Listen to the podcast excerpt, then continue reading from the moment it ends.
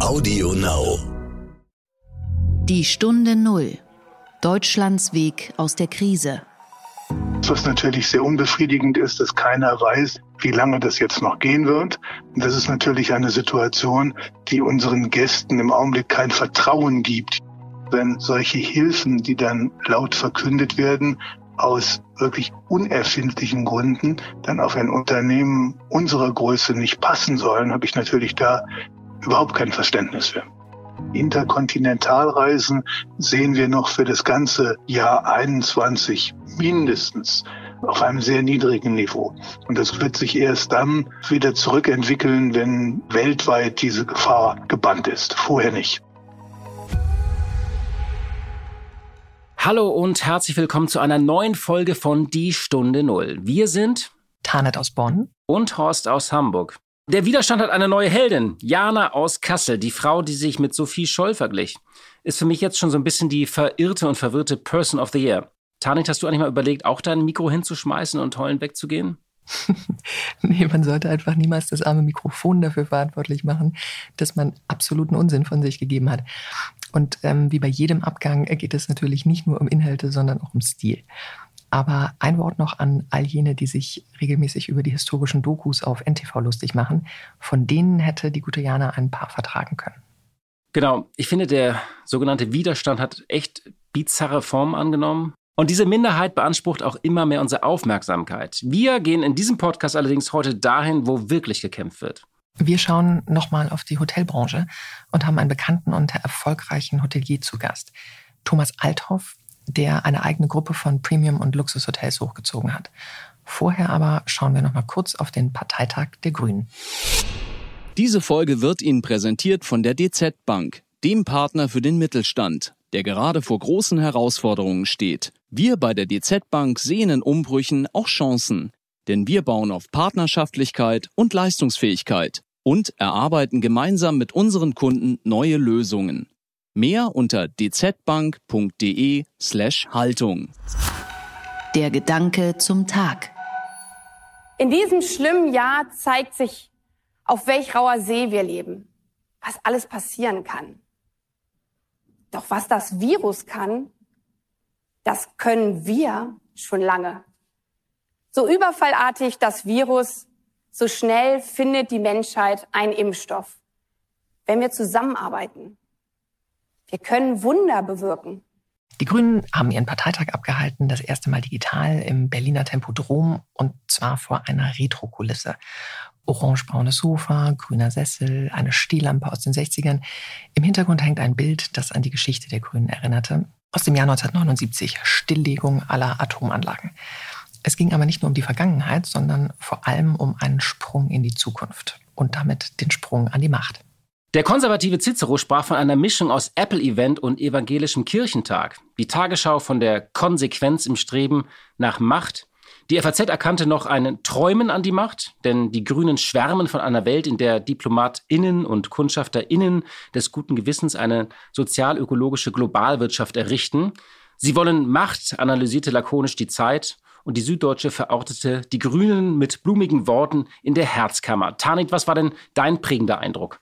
Mm, dass Politiker weder Moderatoren noch Fernsehprediger sind und ähm, dass eine Bühne ein Publikum braucht. Nicht nur in der Kultur, sondern auch in der Politik. Also dass man, man merkte, die, die, die Atmosphäre war einfach eine andere als bei anderen Parteitagen und das hat es natürlich auch für die, für die handelnden Personen schwieriger gemacht. Aber ein altgedienter Grüner hat mal zu mir gesagt, um erfolgreich zu sein, braucht eine Partei drei Zutaten. Ein gutes Programm, gutes Personal und Parteidisziplin. Das hat Joschka Fischer zu dir gesagt? Quellenschutz. Diese Geschlossenheit, an der es früher immer gemangelt hat, der haben sich die Grünen mittlerweile verschrieben und der Machtwunsch dringt wirklich aus jeder grünen Pore.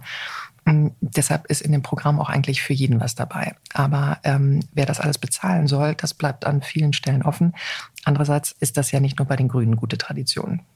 Also ich finde ja dieser Slogan, jede Zeit hat ihre Farbe, den finde ich eigentlich so ganz gut.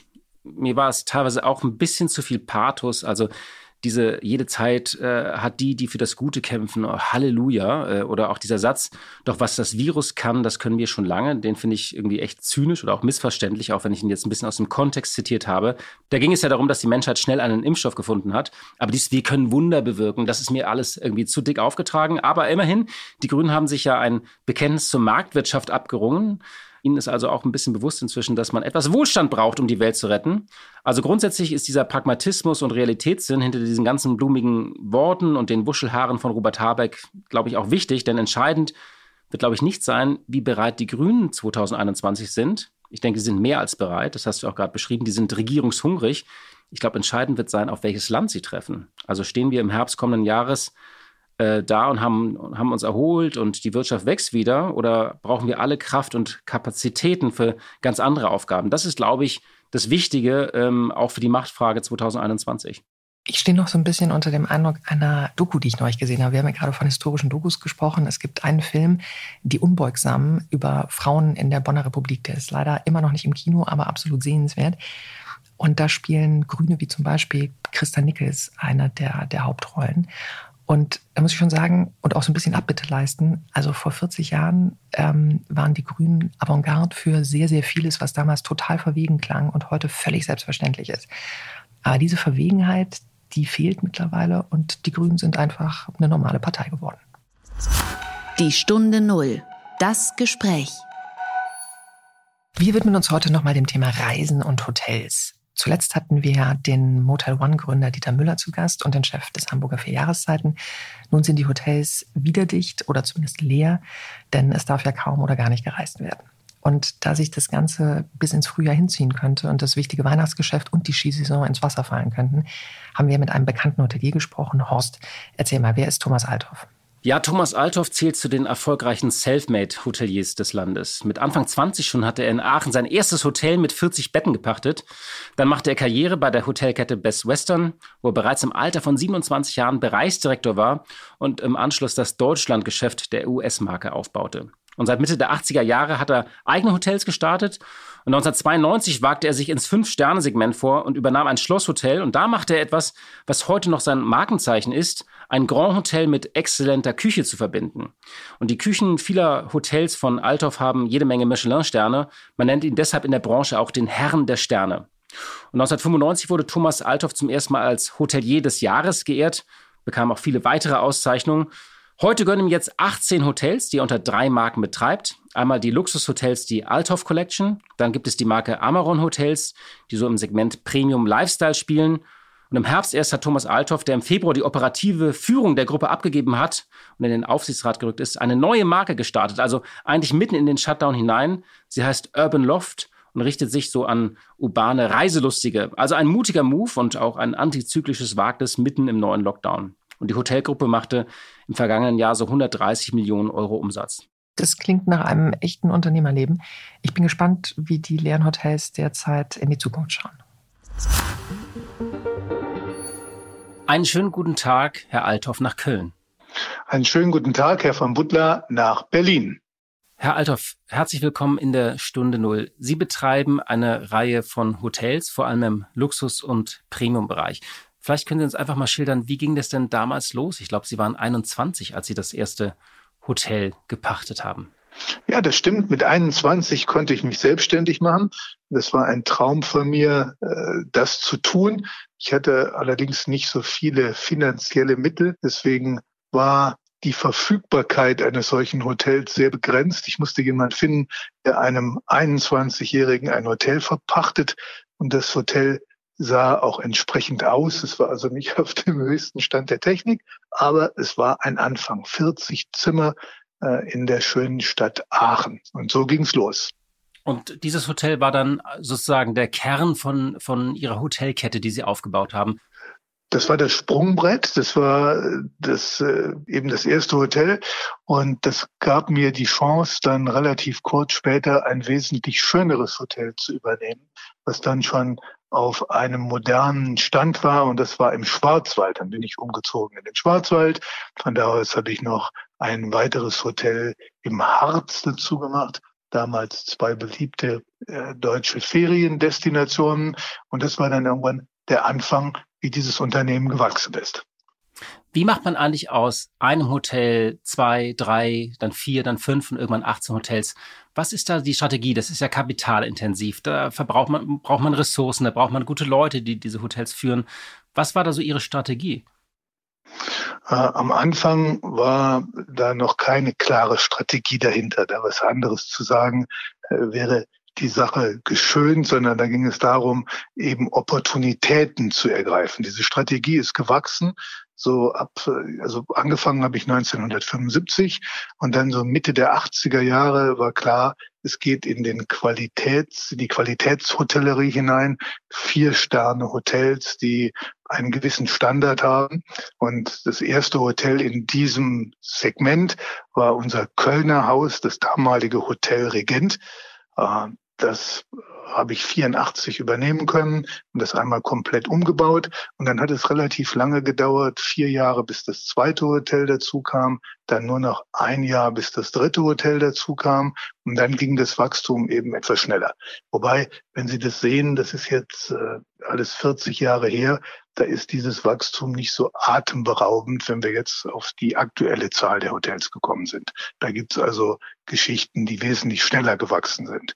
Wir haben uns immer darauf fokussiert, dass wir besondere Hotels finden, die eine Story erzählen können an besonderen Standorten. Ja. Was reizt Sie eigentlich an dem Hotelgeschäft? Was, warum hat Sie das so gereizt? Was macht das aus? Die Vielfalt der Themen, mit denen Sie als Hotelier in Berührung kommen.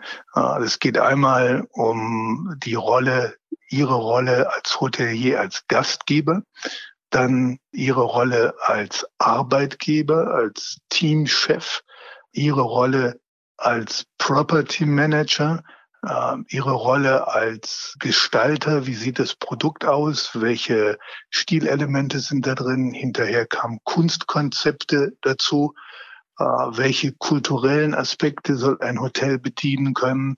Und das ist also eine ganze Latte an, an Themen, die dort gespielt werden. Und das hat mich sehr fasziniert. Aber das Hauptsächliche, äh, das ist vielleicht hört sich banal an, ist der Kontakt mit Menschen, mit Gästen, mit Mitarbeitern und mit den Partnern des Unternehmens. Und das sind ja vor allem immer auch ganz besondere Orte. Sie haben ja zum Beispiel ein Hotel äh, so am Fuße von Neuschwanstein, eins in Luzern, eins in Davos, äh, natürlich auch in klassischen Städten, auch in kleineren Städten wie Celle, natürlich auch in Berlin und Köln. Aber Sie haben sich ja auch immer so besondere Orte gesucht. Ne? Wie haben Sie die ausgesucht? Das war teilweise ein strategisches Vorgehen, teilweise sind das Okkasionen gewesen. Das Haus in Celle, was Sie gerade genannt haben, der Fürstenhof, gehört zu unserer Alter Hotel Collection. Das sind unsere Fünf-Sterne-Hotels. Da sind heute sechs in Betrieb und eins im Bau. Wir sind von äh, London, Deutschland bis nach Südfrankreich in Saint-Tropez. Dann haben wir die Amoron Hotels. Das ist unsere Vier-Sterne-Plus-Marke, ein sehr modernes Brand, sehr erfolgreich expandiert. Da haben wir Standorte von Berlin, Hamburg, Köln, Bonn, Frankfurt, äh, jetzt bald München, Anfang nächsten Jahres. Wir sind in der Schweiz, in Luzern und Davos und auch ab Mitte nächsten Jahres in Zürich in hervorragender Lage direkt am Zürichsee. Und dann haben wir noch eine dritte Marke, um die Sache abzurunden. Die ist ganz neu. Da haben wir das erste Hotel jetzt im Oktober in Köln eröffnet. Die Marke heißt Urban Loft, Urban Loft, äh, ist ein modernes Lifestyle-Produkt, was sich an eine jüngere Zielgruppe richtet und was sich ebenfalls durch ganz tolle Designelemente auszeichnet und durch ein Konzept, was so die Nachbarschaft erlebbar macht, also die, die Lokalität äh, authentisch erlebbar macht. Also das sind die drei Marken, fünf Sterne, vier Sterne plus und ein neues Brand äh, Lifestyle Design Hotel. Und das haben Sie jetzt gerade im Oktober aufgemacht sozusagen und jetzt gleich mussten es gleich wieder schließen. Ja, wir haben es noch offen, aber das ist äh, eigentlich könnte man es besser zumachen, weil eben die ganze touristische Nachfrage ja verboten ist im Augenblick und die Geschäftsreisen von den Firmen so eingeschränkt werden durch diese ganzen äh, Appelle und Aufrufe, dass da wirklich äh, nur noch ein sehr geringes äh, Reiseaufkommen vorhanden ist. Diese Folge wird Ihnen präsentiert von der DZ Bank, dem Partner für den Mittelstand. Wir sind überzeugt, eine gute Partnerschaft zeichnet vor allem eines aus. Eine gemeinsame Haltung. Denn nur gemeinsam mit unseren Kunden können wir leistungsfähige Lösungen erarbeiten, die Bestand haben. Mehr unter dzbank.de slash Haltung. Vor Corona, als Sie auch noch äh, operativ stärker involviert waren im Geschäft, äh, Sie sind ja in den Aufsichtsrat äh, gerückt und haben sich aus dem operativen Geschäft zurückgezogen äh, in diesem Jahr. Sind Sie diese ganzen Hotels dann auch immer so einmal im Jahr abgereist und haben so nach dem Rechten geschaut? Ja, also mehr als einmal im Jahr. Also das ist, war ein wesentlicher Bestandteil meiner Tätigkeit, die Hotels zu besuchen, dort mit den äh, Kollegen vor Ort zu sprechen, aber auch den Kontakt zu Gästen zu suchen, um zu hören, was ist das direkte Feedback. Und haben Sie dann auch immer so, so auf Details geguckt? Ich hatte mal auch einen anderen Hotelier interviewen dürfen, der hat dann immer geguckt, ob die Handtücher auch richtig rumhängen, ob äh, auch ja ein roter und ein grüner Apfel auf dem Zimmer ist. Äh, machen okay. Sie, sind Sie auch so jemand, der dann immer auf Details noch guckt? Ja, also wir haben für jedes unserer Hotels Standards festgelegt. Und natürlich äh, ist es dann gut, Standards sind dann gut, wenn sie auch eingehalten werden. Und in dem Augenblick, wo mir Abweichungen auffallen, erlaube ich mir das zu bemerken. Ja. Kommen wir ein bisschen zu der Krise. Wie ist denn die Lage Ihrer jetzigen Hotels? Sie haben es eben schon beschrieben, die sind teilweise noch offen, äh, teilweise sind sie geschlossen. Können Sie das einfach mal beschreiben, äh, wie die Lage ist? Also im Augenblick haben wir nur ein Hotel auf, alle anderen sind geschlossen. Das ist also wirklich eine äh, ziemlich umfassende Maßnahme. Und das Besondere daran ist ja, dass das jetzt der zweite Lockdown ist, den wir innerhalb kürzester Zeit erleben müssen. Der erste war, wie wir alle noch wissen, von März bis zum Anfang Juni. Und äh, Anfang Juni konnten wir die Hotels wieder aufmachen. Und es ist am Anfang in den Stadthotels äh, mühsam wieder nach oben gekommen, aber dann immerhin so, dass wir im August äh, dann irgendwo bei 35, 40 Prozent waren und im September wieder bei 50 bis 60 Prozent. Das ist dann längst nicht das Vorkrisenniveau gewesen. Da waren wir dann bei, in diesem Monat bei 85 oder 90 Prozent. Aber es war die richtige Richtung. Und dann kamen ja im September schon die Beherbergungsverbote für bestimmte Destinationen. Und das hat der Nachfrage natürlich keinen äh, Auftrieb gegeben. Da ging das schon deutlich zurück und jetzt eben der erneute Lockdown im November. Und das ist so, wie es ist, was natürlich sehr unbefriedigend ist, dass keiner weiß, wie lange das jetzt noch gehen wird, äh, dass die Regierung sich das komplett frei hält, ob das nun Ende November dann beendet werden wird oder ob das verlängert wird. Und das ist natürlich eine Situation, die unseren Gästen im Augenblick kein Vertrauen gibt jetzt in, in, in Buchungen ab Dezember. Ja, das ist ein Problem. Haben Sie denn diese Hilfen beantragt. Also ich habe von vielen Unternehmerinnen und Unternehmern in diesem Podcast gehört, dass dieser erste Teil der Hilfen, dass das kompliziert war, die zu beantragen äh, oder auch mhm. nicht passend. Und jetzt gab es einen Paradigmenwechsel mit den 75 Prozent des Umsatzes. Mhm. Also haben Sie die letzteren beantragt, aber vielleicht können Sie auch noch mal was über diese erste, äh, ersten Teil der Hilfen sagen, die ab März, April versprochen wurden. Ja, das ist für uns ein wirklich sehr unschönes äh, Kapitel diese ersten oder die Hilfe, die ja vor der Corona-Krise schon vorhanden war, war das Institut des Kurzarbeitergeldes. Das mussten wir natürlich nutzen in dem Augenblick, wo die Hotels zu sind, äh, können die Mitarbeiter auch ihre Leistung nicht mehr sinnvoll erbringen. Aber Hilfen darüber hinaus, es sollte zum Beispiel ein Überbrückungsgeld für die Hotels gezahlt werden in Höhe von 150.000 Euro pro Hotel. Und als wir das dann beantragt haben, hieß es nein, das gilt nur für einzelne Hotels. In dem Augenblick, wenn das zu einem Konzern zusammengeführt wird, gibt es die Hilfe nicht. Äh, also nicht für jedes Hotel, aber auch nicht einmal, gar nicht. Und das ist natürlich äußerst verwunderlich, weil äh, wenn Sie ein Hotel haben, was jetzt unter diesen ganzen Umständen leidet, äh, ist das sehr schlimm. Und dann sind 150.000 Euro eine kleine, aber immerhin willkommene Hilfe. Bloß wenn Sie jetzt viele Hotels haben oder mehrere Hotels haben, dann haben Sie ja dadurch nicht weniger Probleme, sondern Sie haben die Probleme mal Anzahl der Hotels. Und wenn dann keine Hilfe gezahlt wird, ist das wirklich unverständlich. Also Sie haben keinen Cent bekommen bisher? Keinen Cent bekommen. Mhm. Und dieselbe Situation ist jetzt mit dieser sogenannten Novemberhilfe. Da ist die Rede davon, dass man 75 Prozent des Vorjahres November-Umsatz als Ausfall bekommt. Aber jetzt kommt gleich die Einschränkung. Das gilt wieder nur für kleinere Unternehmen, nicht für unsere Größe. Und wir sind ja nun kein, kein Riesenkonzern. Wir sind ein Unternehmen, was in, insgesamt einen Umsatz in den unterschiedlichen Ländern von 130 äh, Millionen Euro gemacht hat im letzten Jahr, davon in Deutschland 90 Millionen. Äh, also klassischer guter Mittelstand würde man in Deutschland sagen. So nicht? klassischer guter Mittelstand. Und jetzt geht es eben darum, dass die Hilfen, so wie sie konzipiert sind, nicht diese Größe von Betrieben abdeckt. Und jetzt, weil das wohl gegen EU-Recht verstößt, und jetzt verhandelt die Regierung mit der EU, dass man diese Hilfen dann auch auf diese Art von Unternehmen ausweiten darf. Aber das ist bis jetzt nicht geregelt und nicht geklärt. Das heißt, Sie warten immer noch auf Hilfe?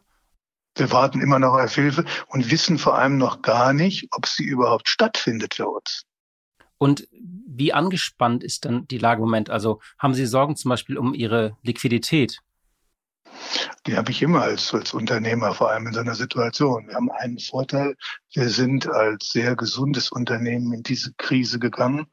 Äh, wir haben bis dato alles aus eigenem Cash machen können, hatten keine Bankverbindlichkeiten. Aber sowas hält natürlich nicht unbegrenzt. Und wenn Sie vor allem jetzt solche unklaren Aussichten haben, wie geht es denn überhaupt weiter, dann ist es natürlich sehr unschön. Und wenn solche Hilfen, die dann laut verkündet werden, aus wirklich unerfindlichen Gründen dann auf ein Unternehmen unserer Größe nicht passen sollen, habe ich natürlich da überhaupt kein Verständnis für. Ja. Ähm, haben Sie denn generell Verständnis für die Maßnahmen, die jetzt ergriffen wurden? Grundsätzlich natürlich ja. Als Staatsbürger müssen wir natürlich ein Interesse haben daran, dass so eine Krise gemeistert wird. Ähm, das vielleicht vorausgeschickt. Aber wenn Sie sich angucken, die Einzelheiten, dann gibt es doch sehr große Fragezeichen bei mir. Äh, ein Beispiel, wenn Sie sehen, dass jetzt Restaurants geschlossen sind, komplett geschlossen, obwohl die Restaurants in den letzten Monaten ein hervorragendes Sicherheitskonzept umgesetzt haben. Also bei uns hatten wir das vorher schon, jetzt haben wir das nochmal äh, verstärkt, aber das ist ja in den meisten Betrieben so und gerade in den Betrieben, äh, die im oberen Segment unterwegs sind. Einmal in einem äh, Restaurant von Dom in Bergisch Gladbach waren die Tischabstände auch vor der Corona-Krise schon so, dass sie nicht äh, zu nah mit anderen Gästen in Berührung kamen. Jetzt haben wir das noch weiter auseinandergebracht. Wir haben da Abtrennungen zwischengemacht aus Glas, sehr aufwendig gearbeitet, damit das auch hübsch aussieht. Wir desinfizieren alles von oben bis unten. Wir halten die Kontakte der Besucher nach. Ähm, und das Ergebnis ist jetzt, jetzt wird es zugemacht. Diese Kontakte werden in den privaten Bereich verlagert da bin ich mir nicht so sicher, ob dort dieselben Standards herrschen wie in unseren Restaurants, weil ich glaube nicht, dass jeder das zu Hause jetzt alles desinfiziert, sich genau aufschreibt, wer da kommt und von wann bis wann er da war. Das heißt, die Sicherheitsstandards werden durch solche Maßnahmen nicht erhöht, sondern eher gesenkt. Und wenn Sie sich dann noch angucken, wie vorsinnflutlich das alles im Punkto Digitalisierung geht. Die Hotels und die Restaurants halten das fest auf irgendwelchen Formularen, auf Zetteln, die dann gesammelt. Ja, die habe ich tausendfach ausgefüllt im Sommer. Ja. Und jetzt kann man sich ja vorstellen, das ist wirklich wie vor 30, 40 Jahren. Das könnte da alles digital sein. Wenn Sie jetzt einen Fall haben, bis dann diese Listen ausgewertet sind. Das dauert unnötig lange. Das könnte durch eine Digitalisierung wesentlich effizienter sein und den Gesundheitsämtern wesentlich bessere Hilfe sein. Aber wenn man das nicht angeht, dann vergibt man natürlich Chancen, diese ganze Sache zu bekämpfen. Und das, das bemängel ich und, und das kritisiere ich auch. Oder wenn Sie sich diese Gesundheits-App angucken, dass das eine Sache ist, die überhaupt nicht mehr beworben wird, die auch vielleicht durch den Datenschutz so verstümmelt ist, dass sie nur noch äh, bruchstückhaft wirkt. Und wenn man dann auf andere Länder verweist, wo das erfolgreich gemacht worden ist, heißt es immer, ja, China ist eine Diktatur. Stimmt, können wir nicht hier anwenden aber auch andere Länder wie Südkorea, das passt auch nicht, und Japan passt auch nicht. Also überall da, wo es ein positives Beispiel gibt, wird es zur Seite gewischt, als wenn das, was wir hier machen würden, State of the Art wäre. Und da gäbe es nichts Besseres. Und das ist was, was ich äh, wirklich kritisiere. Was würden Sie denn noch als Unternehmer fördern, wenn Sie jetzt so eine Botschaft loswerden würden, so als, als ein Unternehmer, der einfach ja 130 Millionen Euro Umsatz macht, der Arbeitsplätze geschaffen hat. Was ist wichtig für Sie?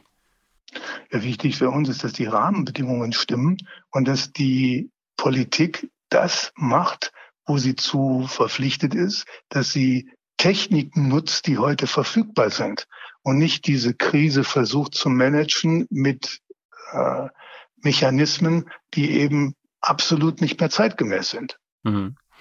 Wenn Sie jetzt so ein bisschen in die Zukunft schauen, auf welches Szenario stellen Sie sich jetzt ein? An, manche bis Ende November heißt es ja, dann bis äh, Ende Weihnachten fürchten andere. Manche sagen gleich, das wird bis März nichts. Auf was stellen Sie sich als Unternehmer ein? Sie müssen ja auch so ein bisschen planen. Also wir gehen davon aus, dass diese ganze Sache noch wesentlich länger dauern wird. Äh, wir sehen, wenn Sie so die Hotellerie sich anschauen, haben Sie zwei große Nachfragegruppen. Einmal die, die aus äh, touristischen Zwecken reisen, aus Urlaubsgründen reisen, entweder als Städtetourismus oder als Urlaub, kurz oder lang. Und die zweite große Gruppe sind die, die geschäftlich motiviert reisen. Geschäftsreisen, Kongresse, Tagungen, alles, was damit zusammenhängt. Neben diesen Nachfragegruppen touristisch und geschäftlich motiviert reisender Gäste gibt es die Frage, von wo kommen die Gäste? Je näher, also je mehr sie aus Deutschland kommen, desto eher wird es wieder zurückkommen. Je weiter das weg ist, desto schwieriger wird es werden. Also Interkontinentalreisen sehen wir noch für das ganze Jahr 21 mindestens äh, auf einem sehr niedrigen Niveau. Und das wird sich erst dann äh, wieder zurückentwickeln, wenn da weltweit diese Gefahr gebannt ist. Vorher nicht. Also das heißt, wir stellen uns auf ein auf eine längerfristig dauernde Krise ein. Hm.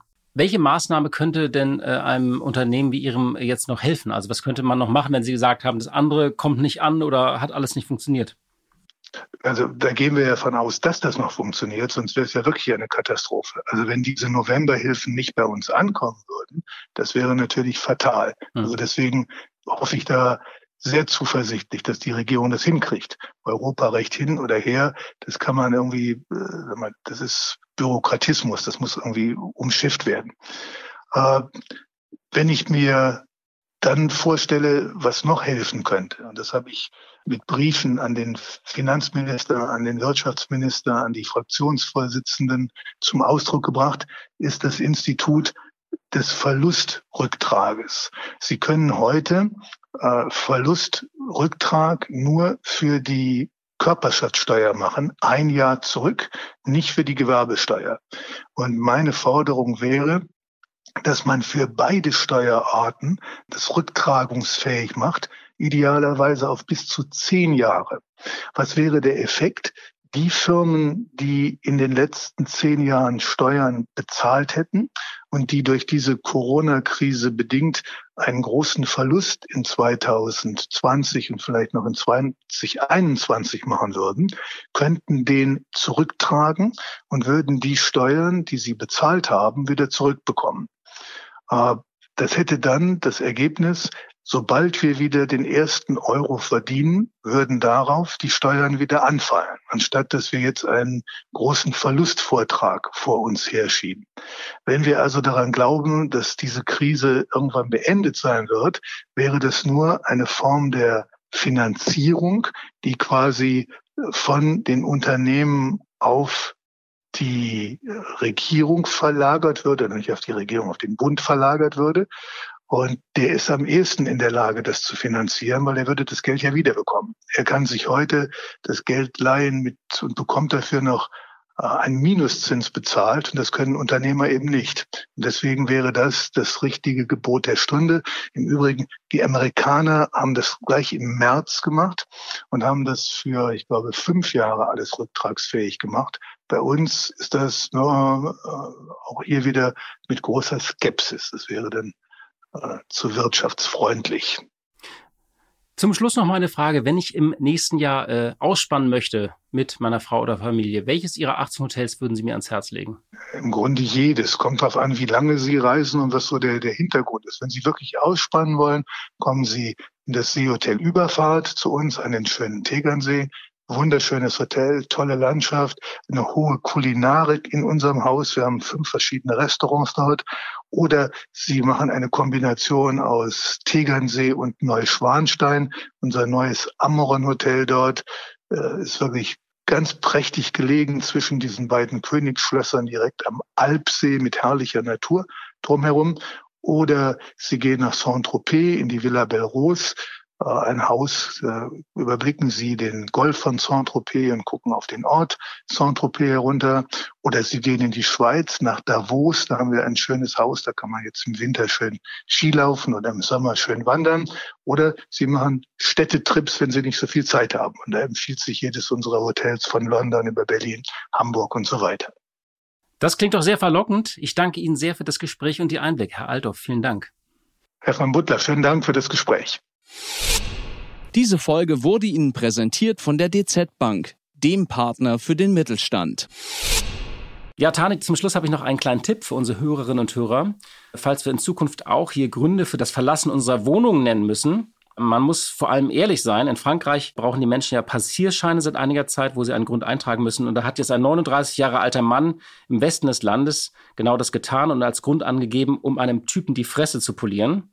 Und weil er alkoholisiert war und auch noch ein Klappmesser bei sich trug, wurde er von der Polizei in eine Ausnüchterungszelle gebracht und muss jetzt 135 Euro Strafe zahlen. Ich hätte gedacht, dass da drauf steht, er muss seiner Geliebten irgendwelche Croissants bringen, wie damals François Hollande. Das wäre wahrscheinlich als Grund durchgegangen.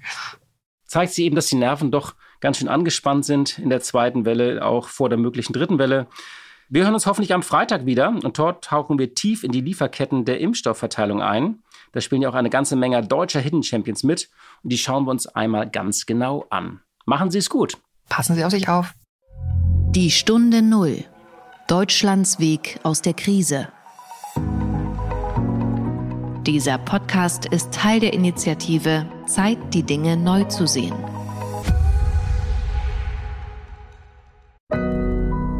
Audio Now.